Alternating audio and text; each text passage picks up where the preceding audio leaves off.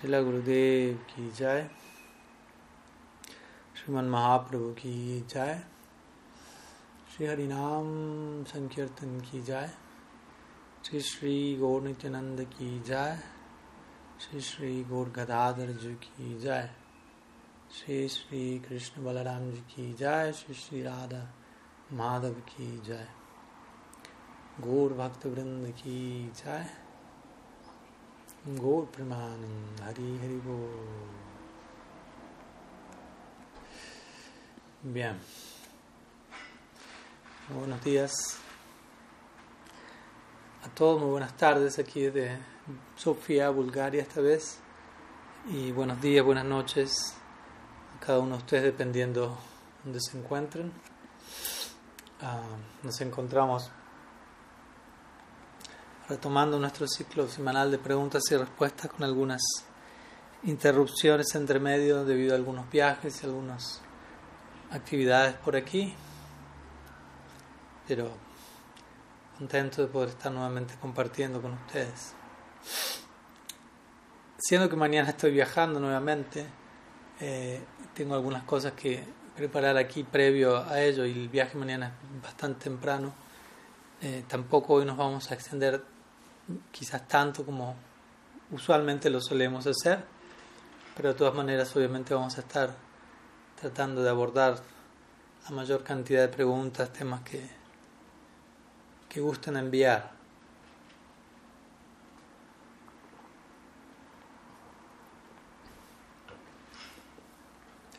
Voy a comenzar con una, unas pequeñas preguntas que ya me han sido enviadas el día de hoy. Y bueno, si alguien tiene alguna otra pregunta, luego de ya um, la estaremos abordando en unos minutos. La primera pregunta proviene de Madre Madhva de, de Colombia. Dice así. Ayer estaba reescuchando su clase de Radhastami de hace dos años, la que dio sobre la ontología de Sri Radha. En una parte usted cuenta que cada día Radharani va donde Madre Yashoda a cocinar para Krishna. Y Madre Yashoda piensa en que sería bonito que ella, Radha, fuese la esposa de Krishna. Eso me hizo pensar acerca de los pasatiempos de ellas dos, su relación, o algo específico de cómo ellas se relacionan. Obviamente la invitación es para compartir algunas palabras a este respecto. Vrindavaneshwari Sri Radha Thakurani ki jai Srimati Yashodarani ki jai Sri Brajadham ki jai Muchas gracias por, por la invitación. Pues algunas palabras entre lo que es la relación entre Sri Mati Yashoda Devi y Sri, Sri Mati Radhika. Por un lado, obviamente es importante resaltar, Shira obviamente se encuentra encabezando el departamento de Madhurya Bhav, o un abordaje romántico hacia lo que es Sri Krishna y la relación con él. Mientras que por otro lado, Sri Yashoda ella preside o rige sobre el departamento de Vatsalya, afecto maternal. Y en un sentido, estas dos emociones, de acuerdo a la descripción de Sri Rupa que el brinda en su Bhakti Rasamrita Sindhu, estas dos emociones son, no son precisamente compatibles entre sí. Obviamente ahora vamos a explicar a qué nos referimos con ello. Incluso él utiliza el término enemigos, ¿no? son razas enemigos. Nuevamente tenemos que,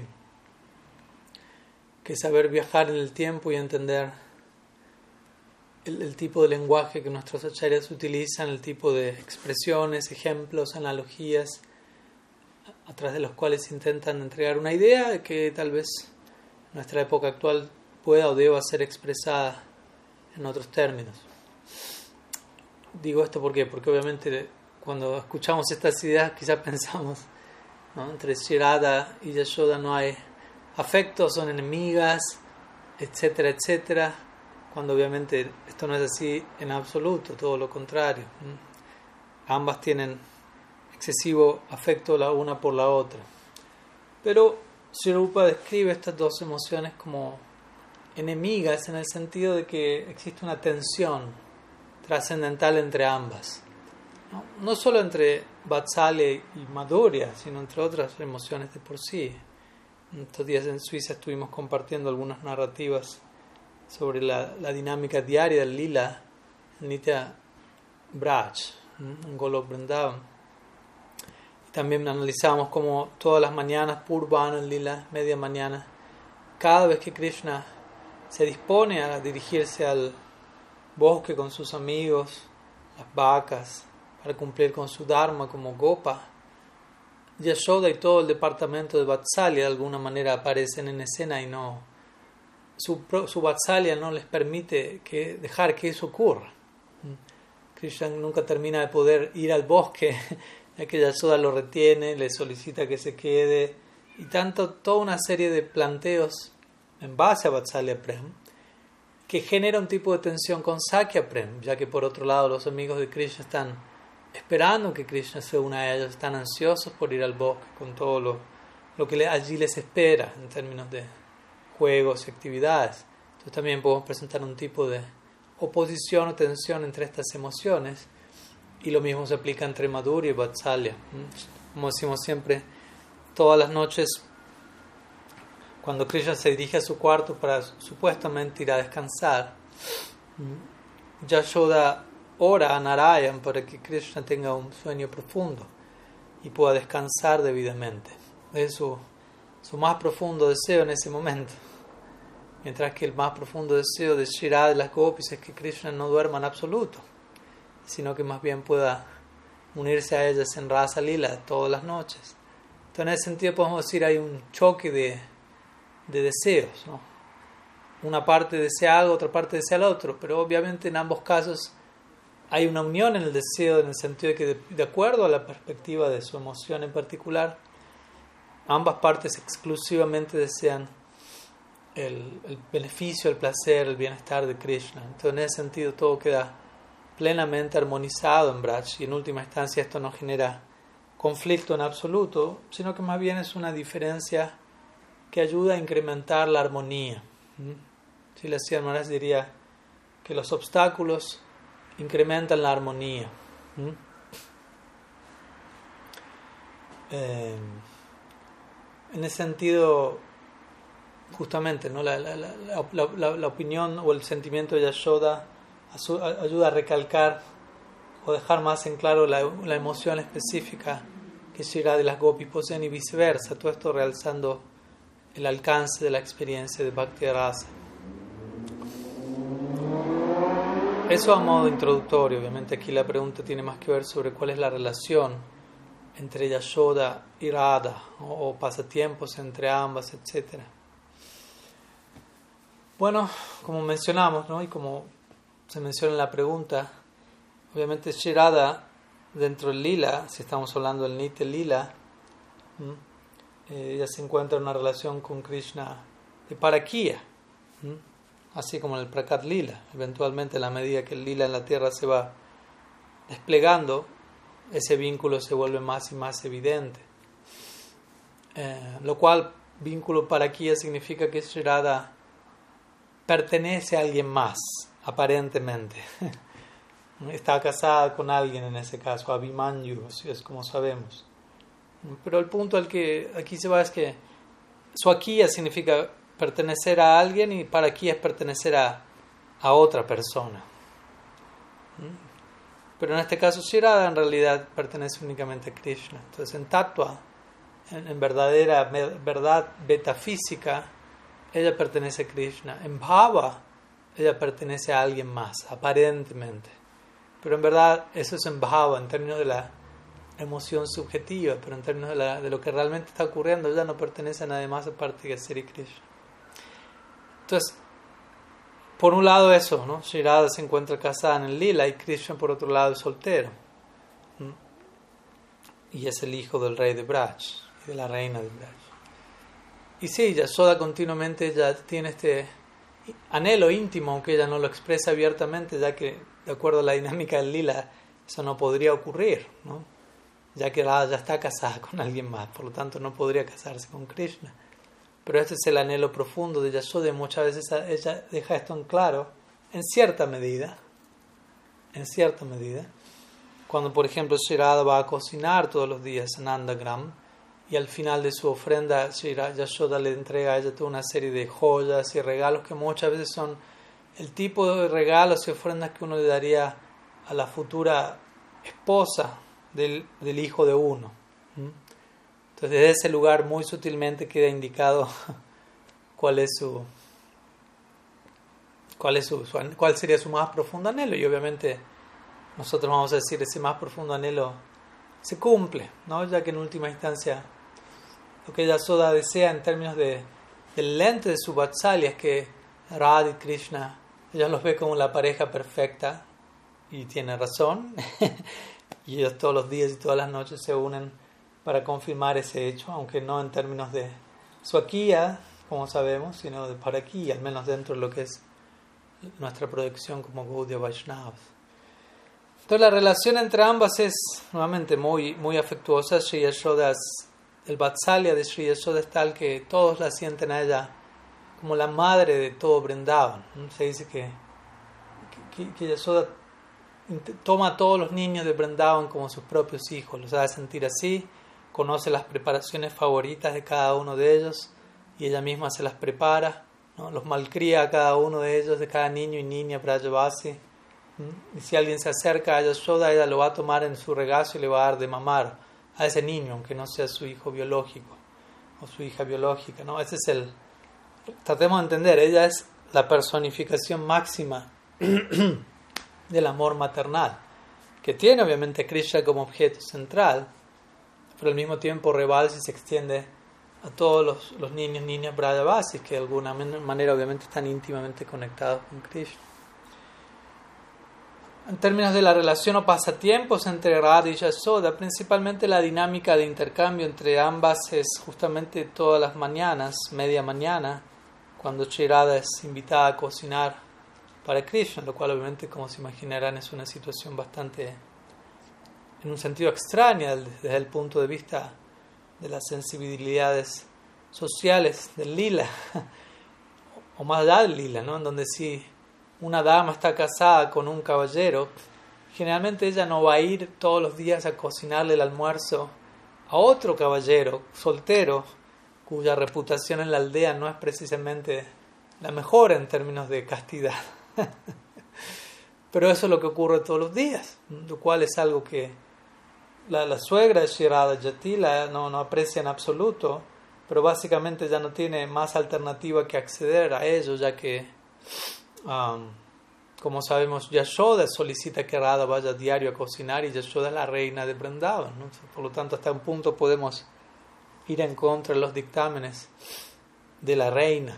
Y como sabemos, la razón central por la que Shri Shrimati Yashoda Rani invita a Shirada a cocinar a diario porque he sabido que Shirada recibió una bendición de Durvasa Muni, de que todo lo que ella cocine va a saber como néctar y va a proporcionar larga vida, buena salud y prosperidad en todo sentido para aquel que consuma lo que Shirada haya cocinado.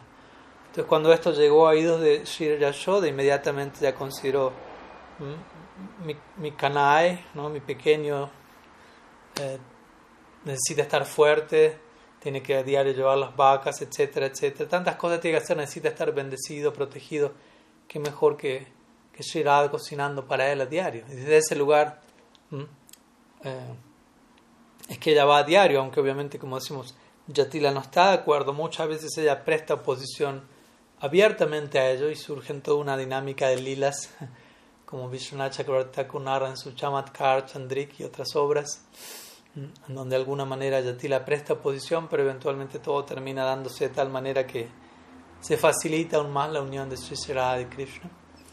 Entonces, eh, cuando ella presta posición, obviamente ella es recordada el deseo de Yashoda, de la bendición de Durva sobre Shirada y Purnamasi muchas veces también va a aconsejar a Yatila, si tú quieres que todo esté bien en tu hogar, que todo sea próspero para tu hijo, para tu familia, permite que Shirada vaya a diario. ¿no? Y cuando Purnamasi habla, esa es la palabra final, ya que esa es la, ella es la autoridad última en Braj, básicamente el, guru central de todo Vrindavan.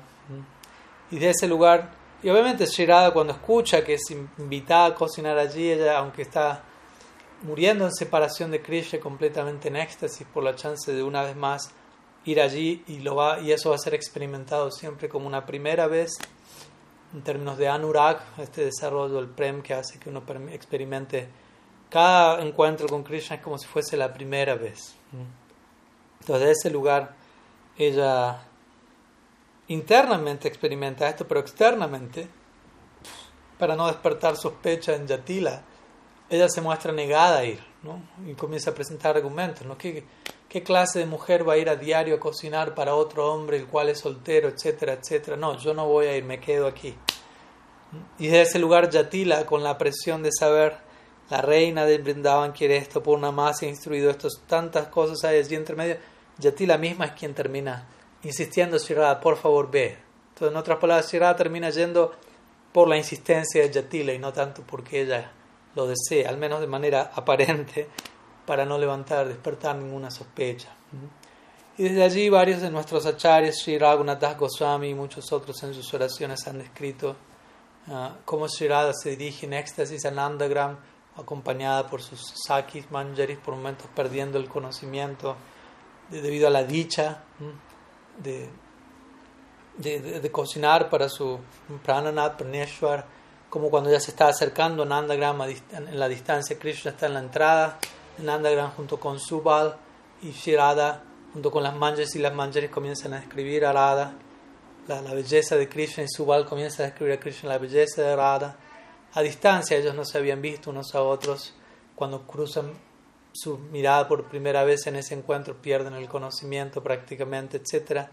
Y eventualmente si Radha se encuentra con Yashoda, quien la estaba esperando ansiosamente, si Radha se dirige donde Yashoda, toca sus pies, reverenciándola, ofreciendo sus respetos.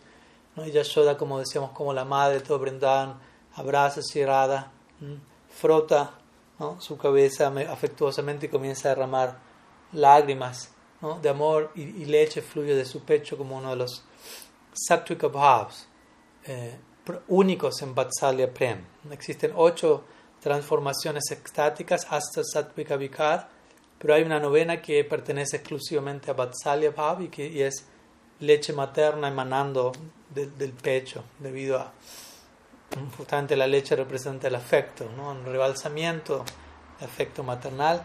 Y desde, allí, desde allí Sri Mati Yashoda recibe Shirada a, a, cada una de sus amigas, Sakis, Manjaris, ¿no? y comienza básicamente a a, adentrarlas a la cocina, a, darles preparaciones primeramente para que tomen asiento, las recibe con algo. Shirada y las Manjaris se comportan de manera muy, muy tímida ante Yasoda, quien, por quien siente mucho afecto, pero quien también es como una madre para ellas. Y también al mismo tiempo, ella sabiendo el desconocimiento de Yasoda, de, toda su situación de paraquía con Krishna.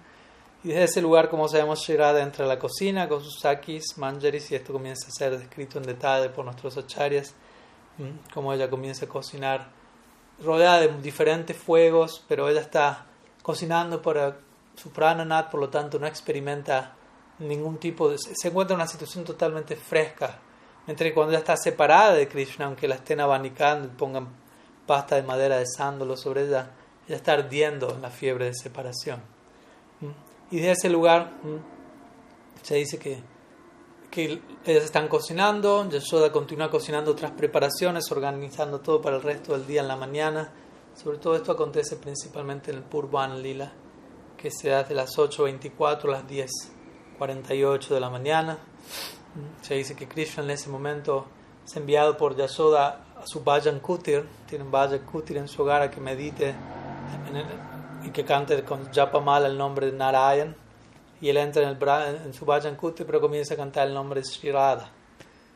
Y obviamente el fruto de, del Bhajan es darshans, no Sakshat Darshan, tener una visión directa de la deidad a quien estoy adorando. Entonces Sri Krishna está cantando el nombre Sri Radha profundamente y eso le lleva eventualmente a, a ver, a contemplarla a ella estando en la cocina. Krishna se, se soma, comienza a espiar a Sri Radha en la cocina junto a las, a las manjaris cocinando, etc.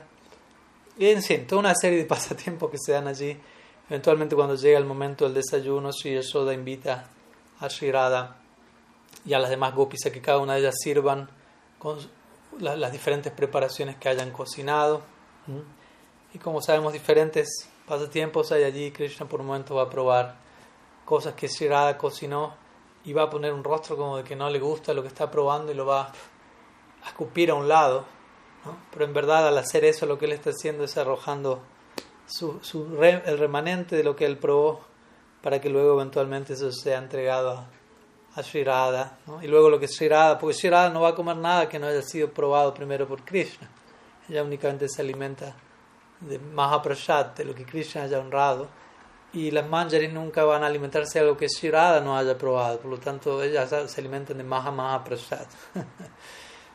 y luego de que Sri Krishna con sus amigos, los Gopas, quedan alimentados fastuosamente, como ocho lilas de por medio en ese momento del día, Madhumanga realizando diferentes bromas de cómo todas las diferentes razas se encuentran en relación al alimento, que no hace falta hablar tanto de raza espiritual, siendo que todas las razas están accesibles allí a la hora de, desayunar.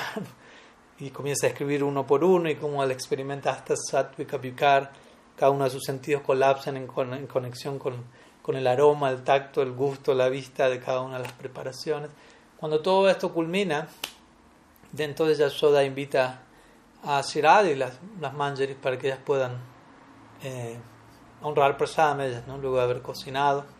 Y nuevamente hay un intercambio muy afectuoso, luego Yashoda invita a Shirad y las manjaris para, para descansar, ya que han estado cocinando intensamente, etcétera, etcétera. Y luego, cuando Shirada se decide retornar a Yavat con las gopis, como decíamos, Yashoda entrega toda una serie de, de piedras preciosas, ornamentos propios de un tipo de obsequio para, para una futura novia, por decirlo así, una futura esposa. Con esto indicando su, su ardiente deseo porque ello acontezca algún día. En un sentido, principalmente esa es la interacción que Shirada tiene con Yashoda sobre una base diaria en el Ditya Lila, ya que previo a eso cada cual está en su respectiva sección, Shirada en Yavat, Yashoda en Nandagram, luego más tarde cada cual también retorna a sus diferentes puestos, por decirlo así. Obviamente Shirada se va a encontrar con Krishna en Radhakunda al mediodía, luego en la noche, etc. Pero ya ella no regresa a Nandagram, que es donde Yashoda principalmente se encuentra. Obviamente también se pueden mencionar algunos pasatiempos eh, dentro de lo que es el Prakat Lila, en donde hay quizás una dinámica un poco diferente a lo que es el Nitya Lila, eh, en, la cual tanto Sri como tanto Sri Krishna como Sri Radha nacen, por llamarlo de alguna manera, se manifiestan en Hara Lila y van creciendo y se van dando toda una serie de lilas eh, en donde básicamente eh, no es la misma dinámica diaria que existe en el Nitya Lila, donde básicamente tenemos la misma estructura todos los días, lo cual no significa que lo que se experimente sea siempre lo mismo, porque no es así en absoluto. algunas ideas, obviamente, eh, se podrá hablar más en detalle al respecto, quizás cuando estemos allí en, Colombia, en Bogotá, para Sri también podamos compartir algo más, así que en todo caso ahí continuaremos. Vamos a pasar a la a la siguiente pregunta. Eh, a ver.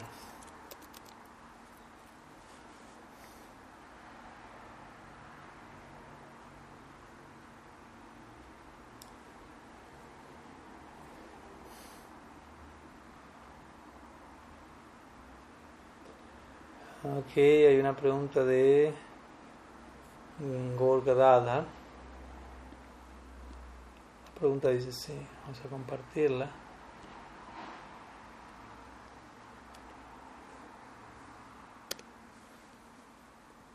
Ok, falta una palabra, pero la completamos. Bhakti es exclusivo del amor a Sri Sri Sri Sri Radha Krishna u otras manifestaciones de Krishna dentro del hinduismo o puede darse en otras formas de Bhagavan dentro del marco de otras religiones. Bueno, la respuesta breve sería Bhakti no, no está limitado al hinduismo. Bhakti es de carácter universal y básicamente encontramos diferentes manifestaciones o expresiones de Bhakti eh, en diferentes formas, en diferentes medidas, en diferentes tradiciones. Sri Bhakti Thakur menciona esto en claro en su famoso discurso acerca del Bhagavat, en su filosofía, su ética y su teología, si no falla la memoria.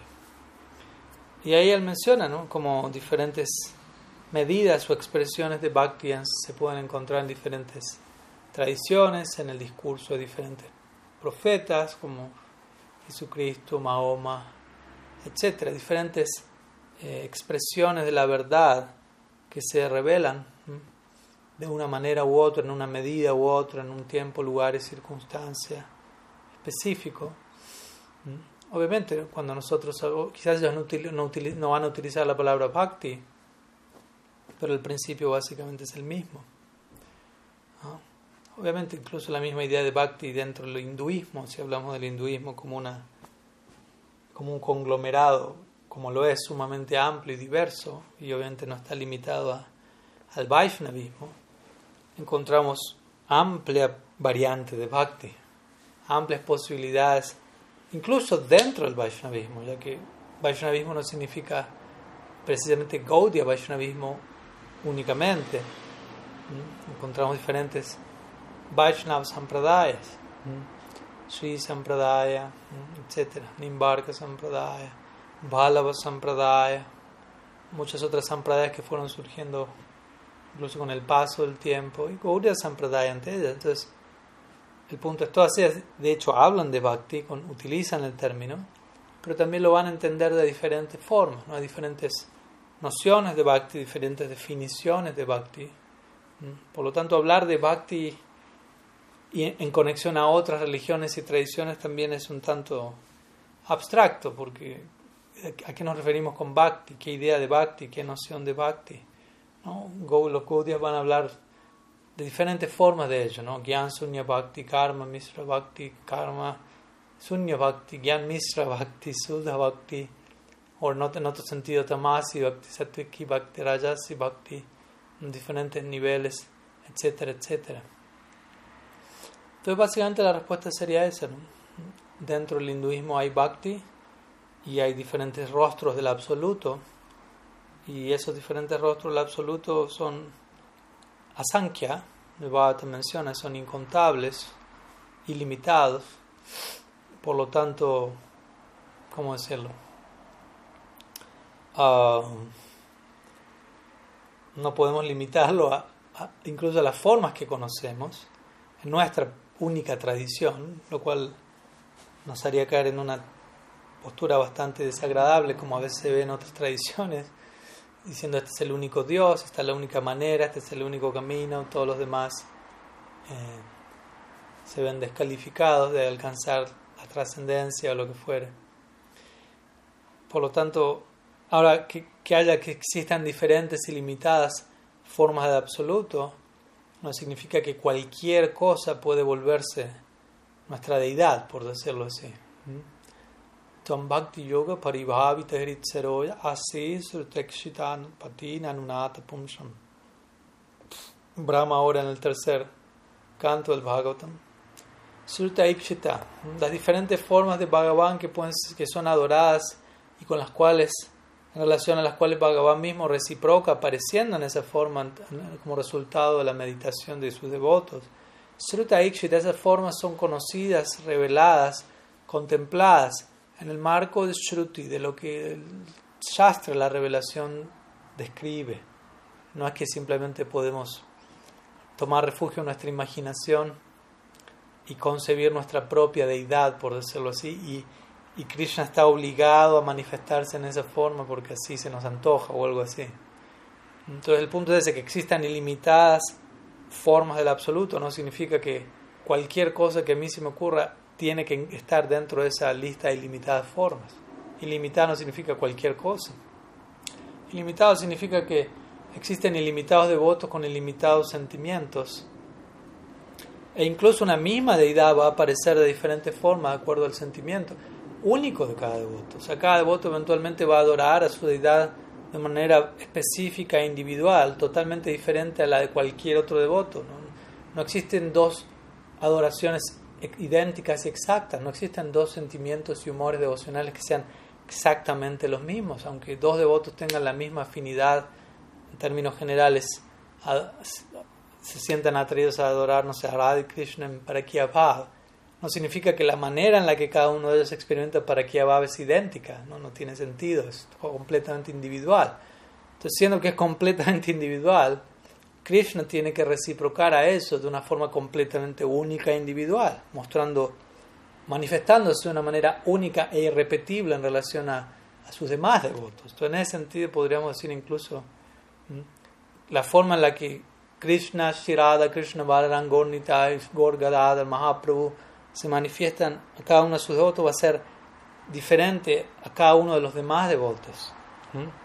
Porque el humor y el amor que uno va eventualmente a expresar va a ser totalmente individual, no es un no es un montaje genérico, algo abstracto, es algo demasiado específico. Y en ese sentido podemos también decir, Bhagavan posee ilimitadas formas. ¿Por qué? Porque existen ilimitadas almas, ilimitados devotos, y cada uno de ellos posee un tipo de amor en particular.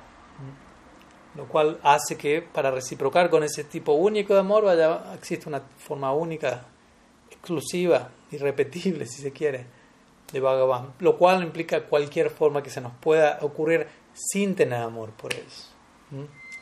Lo que surge como resultado del poseer amor por ellos es algo completamente aceptable, fidedigno, pero si queremos en un estado condicionado recurrir a, a nuestra imaginación y crear nuestro propio Istadev, Bhagavan no se ve forzado a, a reciprocar con ellos, ¿no? Bhagavan únicamente reciproca con bhakti, ¿no? no con la imaginación de un alma condicionada. Espero que se entienda la idea.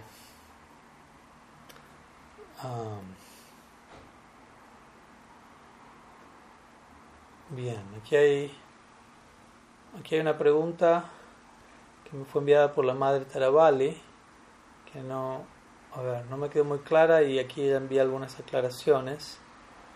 Es un tanto extensa. Eh, voy a leerla no voy a publicar el texto porque es un poco largo para compartir aquí. Y veremos.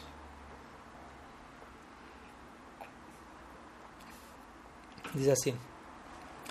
En relación a los conceptos de que el alma no cae del mundo espiritual a la elección por Maya Shakti de la Jiva de tiempo sin inicio y a la sección del Gita, donde Krishna dice que entre miles quizás uno se interese por la verdad.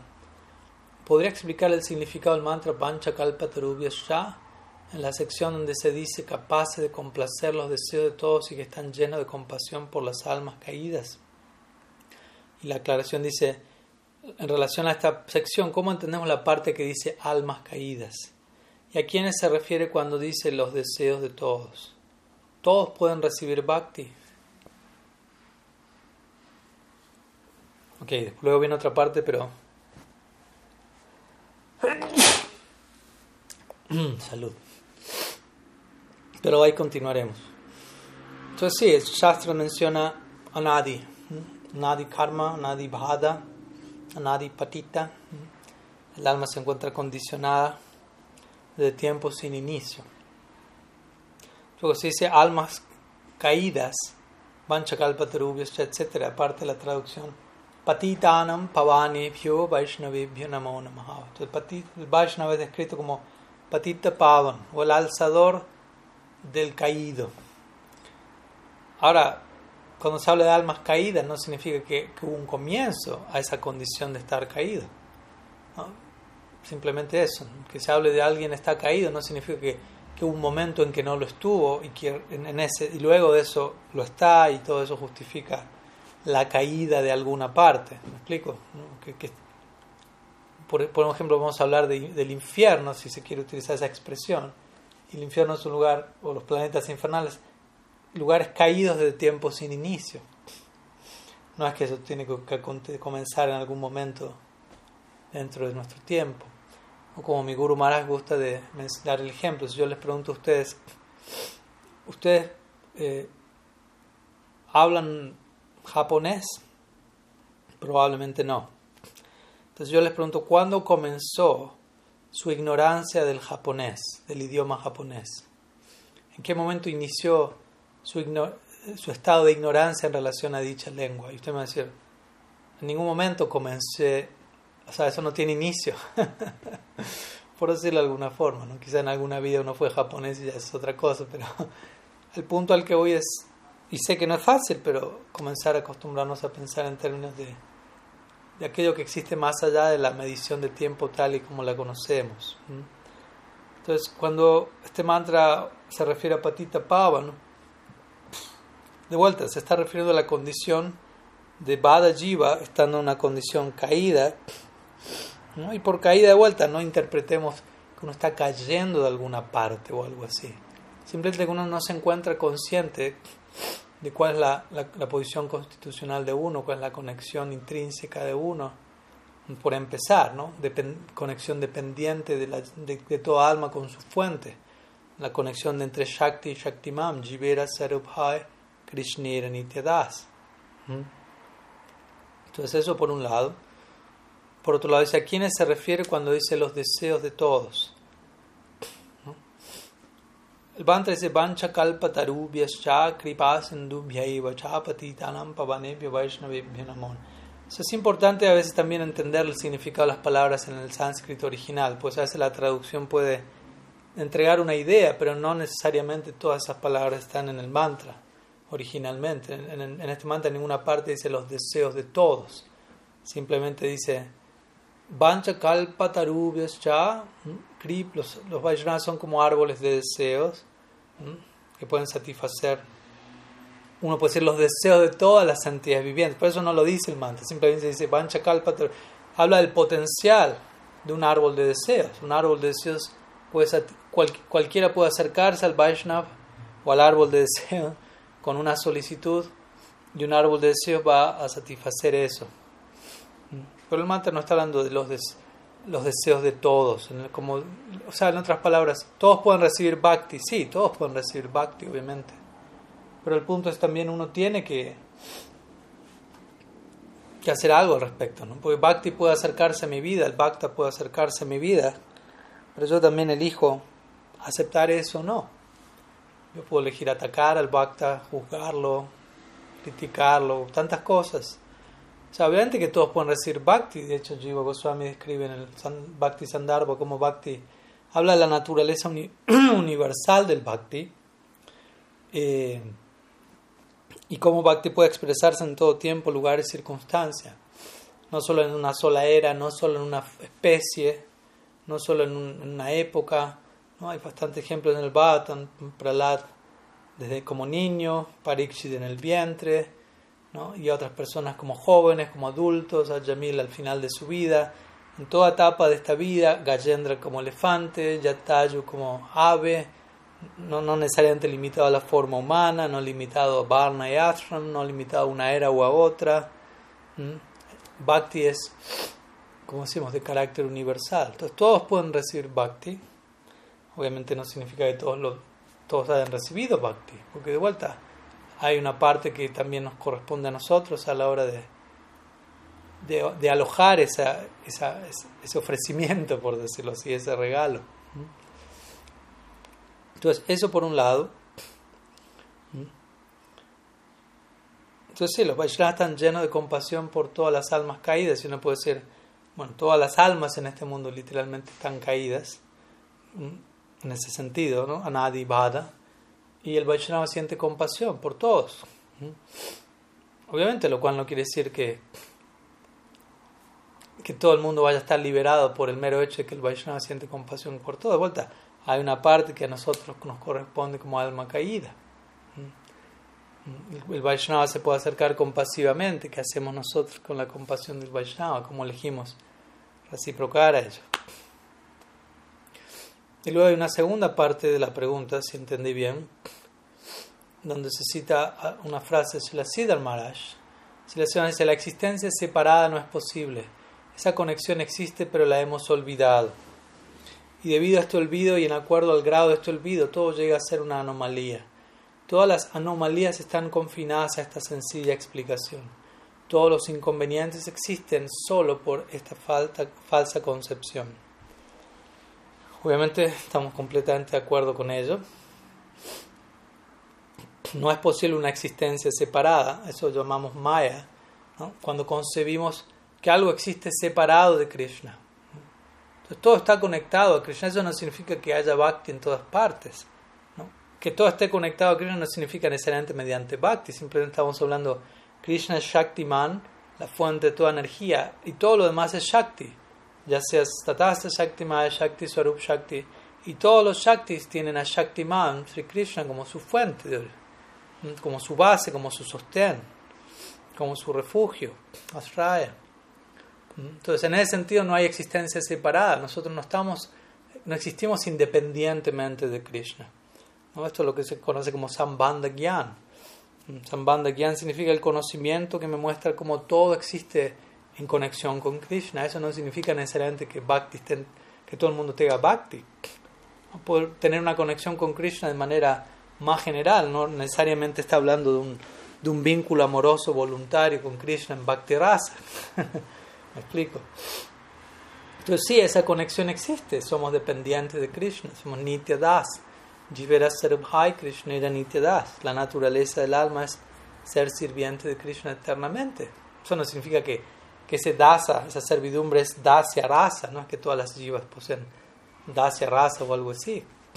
Se está refiriendo a una noción más genérica de dasatwa, de dependencia, de servidumbre de nuestro amo, nuestra fuente. Y si las dice, sí, existe esa, eso existe, pero hemos olvidado eso. De vuelta, cuando él dice hemos olvidado, no significa que, que, eso, que el olvido tuvo un comienzo. ¿Mm? Es un punto importante que de vuelta, quizás a la hora de nosotros pensar en ciertas palabras de acuerdo a nuestro idioma y, psicología tendemos a pensar, si alguien olvidó algo, significa que lo, que lo conocía o que lo recordó y que luego lo olvidó. Pero en este caso la idea no es ello, ¿no? El olvido de nuestra conexión con Krishna no tiene comienzo. Es más bien una ausencia de conciencia. El no, estar, el no tener esa noción presente dentro de nosotros. A veces lo llama olvido, a veces lo llama... A veces habla de Smarnam, Krishna Smarnam. Recordar a Krishna. Y muchas veces uno interpreta, bueno, pues recordar significa algo que ya conocí y que, y que me lo recuerdo.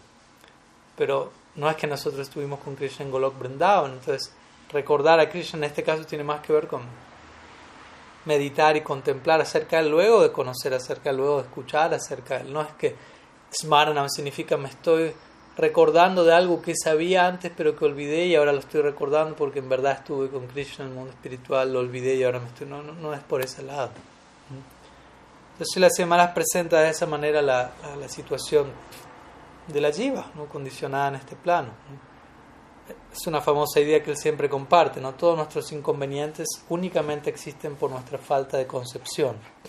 Por no, concepción sería sinónimo de sambanda.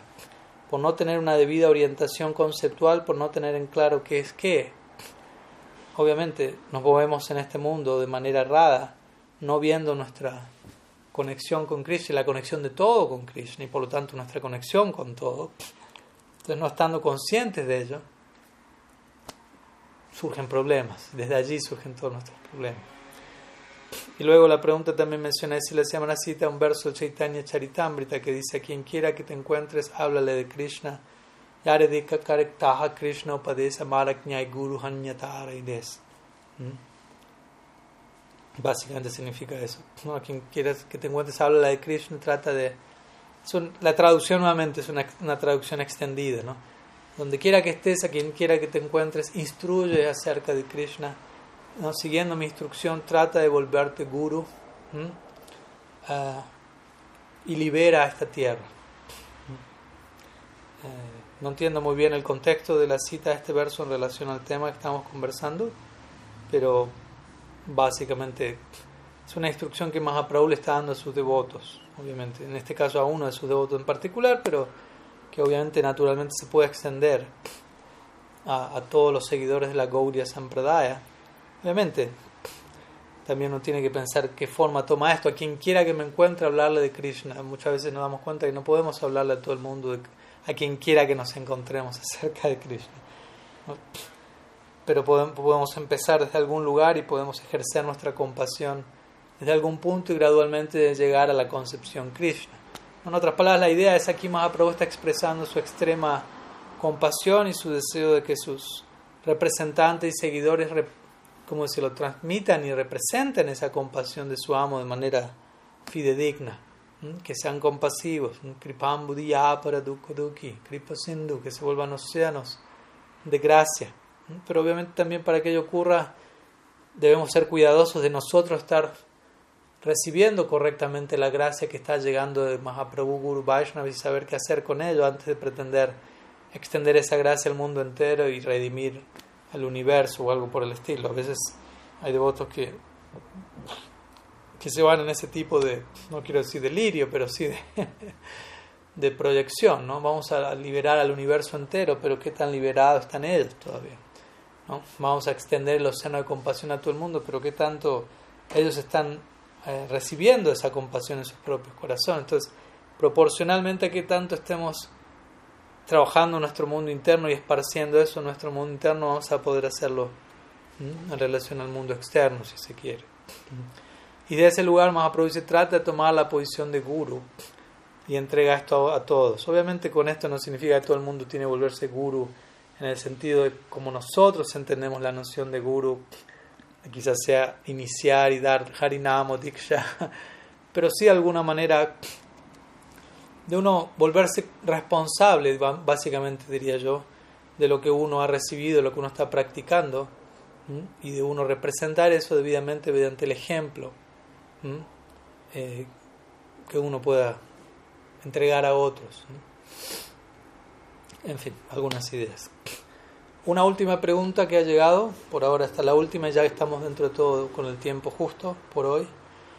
Así que vamos a culminar con esta pregunta que también es de, uh, de Gorga Dada, quien hizo una pregunta previamente. La pregunta básicamente dice, ¿podría dar una explicación de Pratishta y brindar herramientas para el proceso de superación de esta tendencia? Bueno, Pratishta básicamente tiene que ver con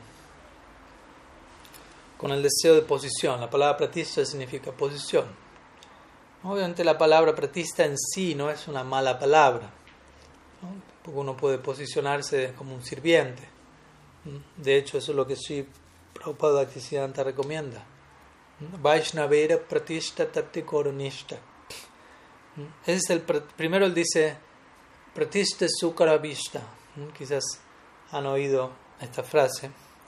Pratishta Sukara Vishta, significa el deseo por posición en términos de uno posicionarse como el centro, en términos de uno no brindar la, vida, la bebida fama a Sri Krishna. La palabra kirtan, como sabemos, proviene del término kirti, que significa fama, y kirtan se refiere a una práctica en donde se intenta dirigir la atención y, y, y hacer conocidas las glorias de alguien, en este caso Krishna.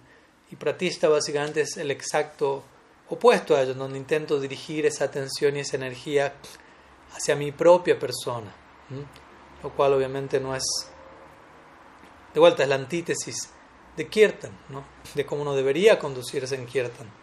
Mahaprabhu mismo nos entrega esta regla dorada de cómo conducirnos en Kirtan. Trinada pisa nichina, tarora pisa gishnuna, amani namana dena kirtaniya sadahari. Allí se habla extremadamente de humildad, respeto, tolerancia, lo opuesto a pratista. Y esa es la, la, forma en la cual podemos ocuparnos en kirtan de manera permanente y la, y la forma en la cual nuestro kirtan nos va a llevar eventualmente a la meta última del prem. Entonces allí tenemos, ¿cómo decirlo?, considerables eh, herramientas para el proceso de superación de esta tendencia. Si Prabhupada Bhaktisiddhanta, como mencioné, él diría Vaishnava, eh. El deseo por posición, de vuelta, la palabra posición no es algo malo, Krishna dice en el, en el Gita, Brahmanohi Pratistaham. Yo soy la base o el fundamento para Brahman. Brahman está posicionado por sobre, eh, sobre la base mía, Bhagavan. Brahman existe sobre la base de Bhagavan, una manera de decirlo. Entonces, hay, hay, hay contextos en donde la palabra pratista no necesariamente está refiriendo a una narta, simplemente se refiere a esta noción de base, posición, fundamento, etc. Obviamente la pregunta, la pregunta apunta en otra dirección y como pratista visto como, como la antítesis del bhakti, básicamente. Entonces, Pratishtha Vista significa el deseo por posición. Muchas veces se le extiende a este concepto la idea de lava puja, Pratishtha, que básicamente tiene que ver con lo similar: adoración, nombre, fama, posición, todo este tipo de, de deseos en, una dirección similar. Vista, diría, todo ello huele peor que el excremento de un cerdo. Y obviamente es un ejemplo un tanto burdo, pero justamente con la intención de dar a entender qué tan burdo, qué tan sutil puede ser el pretista, pero al mismo tiempo qué tan burdo es. Cuanto más sutil es, más burdo es en un sentido. Y él da este ejemplo, ¿no? Esto, el, el, deseo por, por pretista huele peor que el excremento de un cerdo, porque la idea es, un cerdo es una, una, una especie que se alimenta de por sí de excremento. ¿Cómo va a oler su excremento? Pero peor que ello huele el deseo por protista. ¿no? Obviamente no es algo de aroma literalmente como uno lo suele experimentar, sino de lo que ello genera en el entorno, cuánto eso contamina la, conciencia, el proyecto devocional. Entonces la manera en la que él entrega una alternativa a ello, como digo, es Vaishnavira Vaishnavera Pratishta, Tati Koranishta. Trata de Koranishta, de volverte firme en otra variante de Pratishta. ¿Cuál es? Vaishnavera Pratishta. Mm. Trata de afianzarte en la posición. ¿no? esto es una famosa canción Vaishnava ¿qué? ¿Quién es un Vaishnava? Mm. Entonces, Vaishnavera Pratishta, Tati Koranishta, en otra palabra, significa trata de volver de, afianzarte en la posición de un Vaishnava. Pero posición de un Vaishnava no significa estar enorgullecido ni nada por el estilo, sino si uno entiende qué significa ser un Vaishnava. significa voy a afianzarme en la posición de ser da, Gopi Bhartupada Kamalayor Dasa Dasa No Das. Nirupadi. Sirviente, sirviente, el sirviente, el sirviente, libre de toda designación material y considerándome a mí mismo alguien que existe para el servicio y para el placer de los sadhus. Entonces, esa es la manera de contrarrestar el otro pratista, desarrollando un pratista apropiado. Nuestra práctica no es acerca de rechazar cosas, sino simplemente lo que rechazamos es la, la versión distorsionada de esa cosa, lo que sea que ello fuere. Y la manera, ni siquiera nos concentramos directamente en rechazar eso, sino que principalmente nos concentramos en positivamente abrazar, aceptar la versión real, original, plena, profunda de, ese reflejo desvirtuado en la forma de su expresión original. Entonces, ¿no? así como existe el falso ego, como a veces lo llamamos, existe un ego verdadero. Y así sucesivamente. Entonces, si hablamos de posición como algo malo, debe existir una manera de hablar de posición como algo bueno. Y obviamente necesitamos posicionarnos de alguna manera, porque si no, básicamente perdemos nuestra, nuestra identidad, nuestro sentido del ser, y eso puede arrojarnos a un tipo de neurosis. Entonces, desde ese lugar nos debemos posicionar, entre comillas, ubicar internamente, dejar de estar desubicado, dejar de ser una persona desubicada y ubicarnos y en el marco de de, de, Vaishnava, y Vaishnava significa sirviente, el Vaishnava, de vuelta Vaishnava no es una posición donde yo dirijo la gloria a mi persona y trato de, de situarme en el centro, eso no es Vaishnava, eso no es Vaishnavismo. Entonces, desde ese lugar, Prabhupada Bhaktisiddhanta insistiría, Vaishnavira Pratishta Tati Kornishta. Trata de afianzarte en tu posición como Vaishnava, ¿no? que significa sirviente de Bhagavan, sirviente de los Vaishnavas. Eso, era, eso, eso, era, eso eres lo que tú lo que eres. eso es lo que tú eres. Y gradualmente, en la medida que cultivemos este lado positivo, naturalmente toda versión negativa de dicho anarto, lo que fuere, eh, se va a ir. Va, a ir desapareciendo más y más y más y más y más y más. Y más.